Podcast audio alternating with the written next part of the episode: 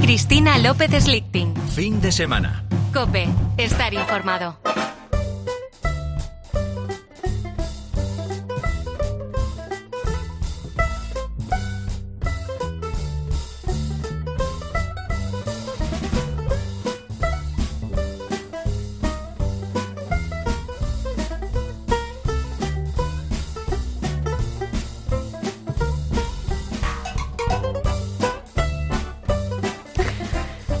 La verdad es que las personas son, os lo digo muchas veces, poliédricas.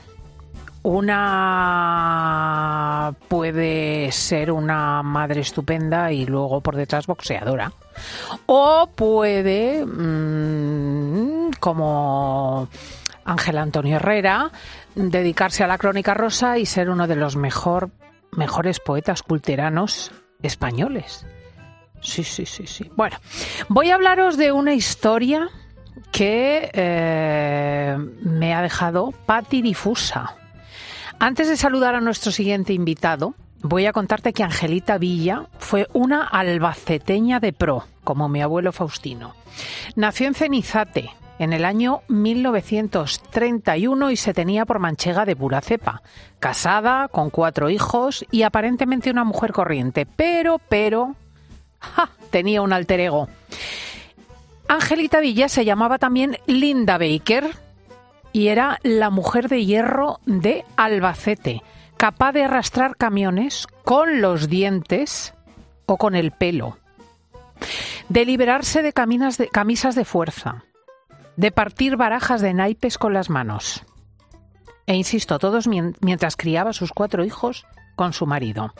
Voy a conocer algo más de esta titánica mujer de la mano de su hijo Javier, el pequeño de la casa, que ya nos escucha al otro lado del teléfono. Javier Blay Villa. Qué placer saludarte. Igualmente, Cristina, un placer, encantado. buenas tardes.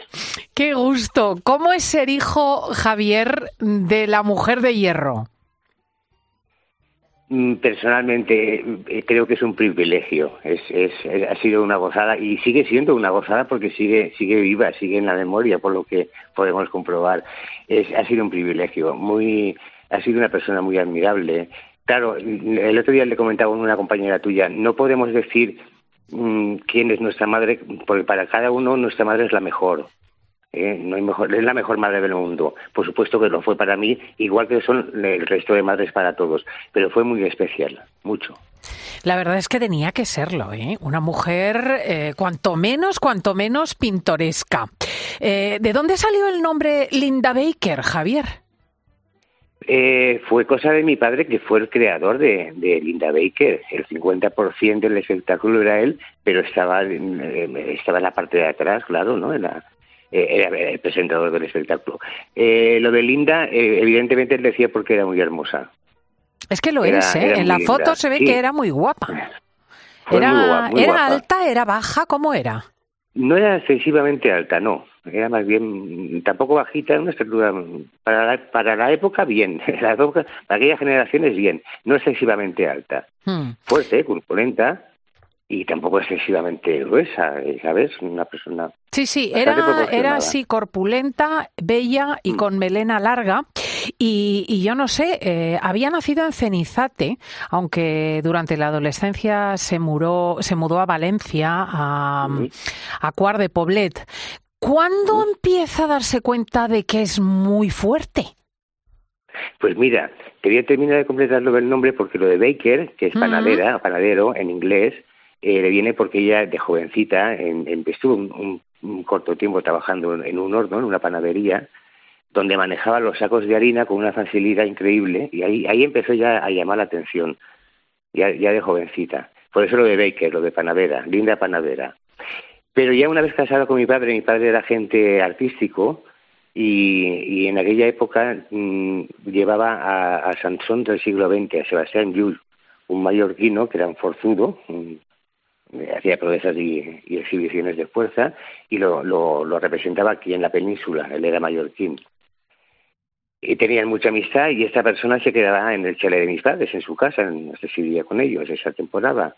Y una mañana que, mi padre junto a Sebastián fueron a hacer gestiones, eh, Sebastián se había dejado las pesas de exhibición, las pesas, las pesas de actuar eh, fuera de, la casa, llovía y se estaban mojando, entonces mi madre las cogió y las, las metió dentro.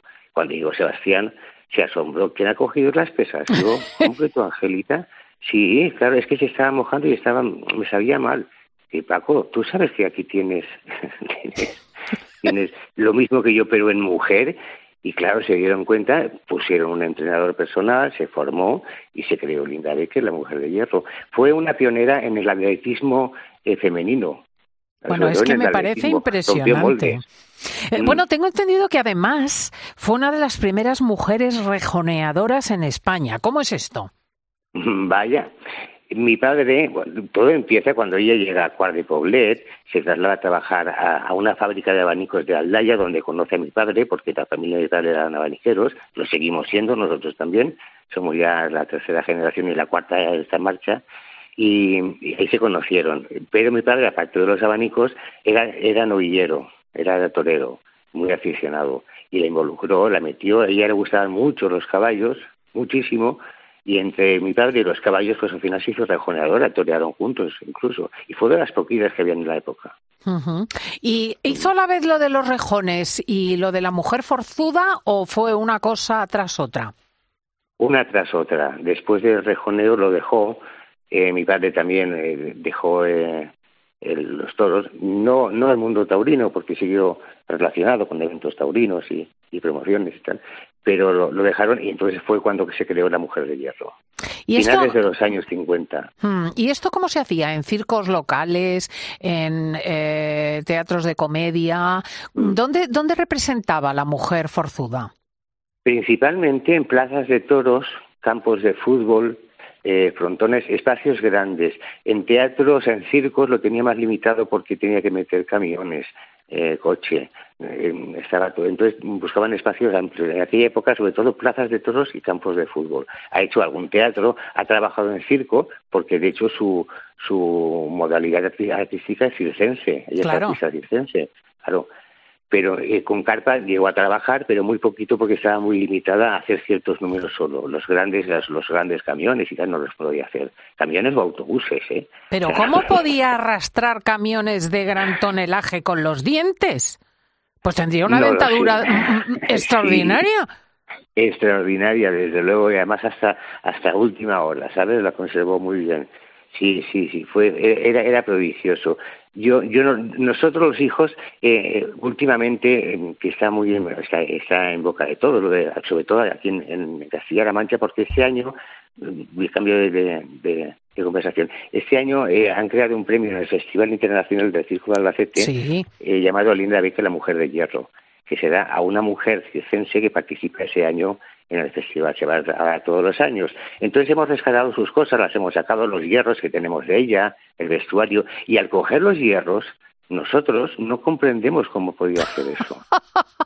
el hierro grande que, lo sujetaba con la boca y lo doblaba con la boca. No, es que entre dos nos viene mal cogerlo. Qué barbaridad, ¿eh? Doblaba, doblaba esta mujer, la, la mamá de Javier, eh, barras de hierro apoyándolas en la mandíbula, las golpeaba también sobre la pierna o las enrollaba en el cuello y en mm. los brazos. Incluso, incluso arrastraba vehículos con el pelo, que eso también implica un melenón. También, también tenía un pelo, siempre ha tenido un pelo muy largo, también hasta última hora. Sí, sí, sí. Qué barbaridad. Una, una, buena, una buena melena. Pues encima fue buena paridora, porque tuvo a Paco, a Ángel, a Lola y a ti, Javier. Y tú dices que muchos eh, recuerdos de tu infancia están ligados a un SEAT 1500. Así es, como mis hermanos. Yo nací ocho años más tarde que mi hermana, que es la tercera, entonces hay, cierta diferencia generacional. Quiero decir, ellos vivieron la, primera época muy intensamente y yo me la perdí, pero bueno, lo acepto. Y, en mi infancia los recuerdos de, sobre todo de los veranos, ¿eh? que es cuando no teníamos colegio, son en el 1500 donde yo tenía ya mi oficina montada y mi, zona de juegos, y, y, muchas experiencias. Y tengo muchísimos recuerdos con ellos de viajes, también sufría, ¿eh? yo un poquito, porque verla trabajar siempre me ha, me ha impresionado mucho. Te ¿no? has Nunca me estremecido, sí. Es que hay fotos, sí, tengo sí. una foto aquí de, de Linda Baker, de tu madre en bañador, mm, apoyada con eh, unas botas tobilleras eh, sobre el suelo, y, y un caballero, que no sé si es tu padre, que le agarra del pelo, y, y él está atado a una furgoneta que se desliza, y ella impide ese deslizamiento. O sea que con el pelo impedía que la furgoneta y tu padre la arrastrasen. Ella arrastraba la furgoneta ¡Ah! con el pelo. Ella eh, eh, hacía fuerza hacia atrás y, y- y- y- y movía la, la furgoneta hacia adelante. ¡Qué barbaridad! Oye, y lo- hacía de punto de unión. Ay, ay, ay, Igual que el camión lo arrastraba hacia adelante, hacia ella con la boca. Bueno, bueno. Sí, bar- Y, y- es curioso que tú dices que especialmente complicado de preparar no eran estos números, sino partir una baraja de naipes en dos. Eh, sí, mira, es un número que a lo mejor pasa más- no, no es tan vistoso como los camiones o los hierros, pero, pero era, era de lo más complicado. Partía una baraja de naipes completa en dos trozos con las manos. Y esos dos trozos los juntaba los, y los partía con, con una mano y la boca, la dentadura. ¡Qué barbaridad! Pero qué barbaridad. Sí, era, era increíble. Oye, como Y para, nunca- como, como para hacerle trastadas a tu madre, ¿no? Saca una zapatilla y te destruye el culo. Pues fíjate, es curiosísimo. Hay, hay, hay no, es, no es una anécdota porque son muchas, pero ella llegaba a casa y, y si tenía que mover el frigorífico no lo pedía a nosotros. ¡Anda! Era la mamá. Ella era la mamá cuando estaba en casa, no era la mujer de hierro. Entonces, si había que hacer un esfuerzo, ella no, no, no estaba para eso. Tú Ay, me encanta. Si era, si era femenina y era madre. y- sí, sí, O sea, era todo, Era era, realmente se poliédrica. transformaba. sí, ¡Qué barbaridad! se ¿Y qué tal se llevaban tus padres? ¿Cómo era la relación?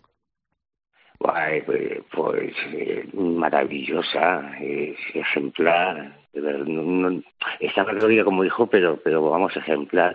Eh, fueron unos grandes compañeros de vida y fueron muy, fu- fueron, fueron uno. Entre los dos hicieron uno. Qué bonito. Oye, Javier, Sí. ¿alguno de los cuatro habéis heredado la fuerza física de vuestra madre? No, no, no, no. no, Qué curioso, no. ¿eh? ¿Y sabéis si, Sinceramente, si no. en la familia se había dado ese fenómeno? ¿Se había gente muy fuerte entre los abuelos, Mm. los familiares, los tíos? No tengo constancia directa, pero sí que he oído en, eh, aquí en, en el pueblo, te digo aquí en el pueblo porque ahora estoy en el pueblo de donde nació ella, en Cenizate, Pasando el fin de semana. Eh, aquí en el pueblo sí que comentan gente eh, que, que son familia lejana, son primos, primos segundos, terceros, que mira, mi bisabuelo tenía mucha fuerza porque cogía no sé qué de los arados y lo levantaba. Y, o sea que aquí, aquí algo hay. Aquí algo hay, aquí algo hay. Sí, aunque no tengo constancia de ello, pero sí que tiene que haber algo, sí. Bueno, es que Nosotros es no, fascinante. no lo hemos heredado. Es además, fascinante.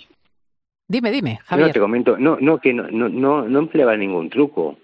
Porque si hubiera sido magia, nosotros somos magos también, y, y- y la magia, pues, pues ya sabemos lo que es. Pero es que era, era, era, era real. O sea, lo más curioso Sí, es que era sí, sí, sí. completamente real. Porque vosotros, eso hay que decirlo, sí que habéis heredado la vocación por el mundo del espectáculo. Sí, sí. Tanto de los abanicos como del espectáculo, sí.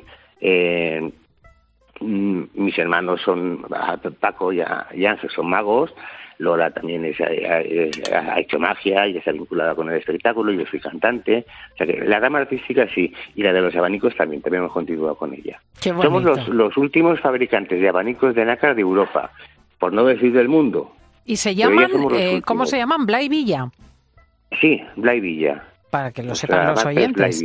Bueno, Ah, pues claro, eh, lo que sí que saben los oyentes es que Albacete es internacionalmente conocido por su circo, que, que Mm. realmente su espectáculo de circo tiene ya dimensiones mundiales, que se desarrolla en el Teatro Circo y, y, de hecho eh, hay una exposición en ese marco sobre, sobre Linda Baker hasta el próximo 25 de marzo. Estoy segura Correcto, de que si Angelita. Villa hubiese nacido en Wisconsin, ya tendría alguna miniserie dedicada a su biografía, querido Javier.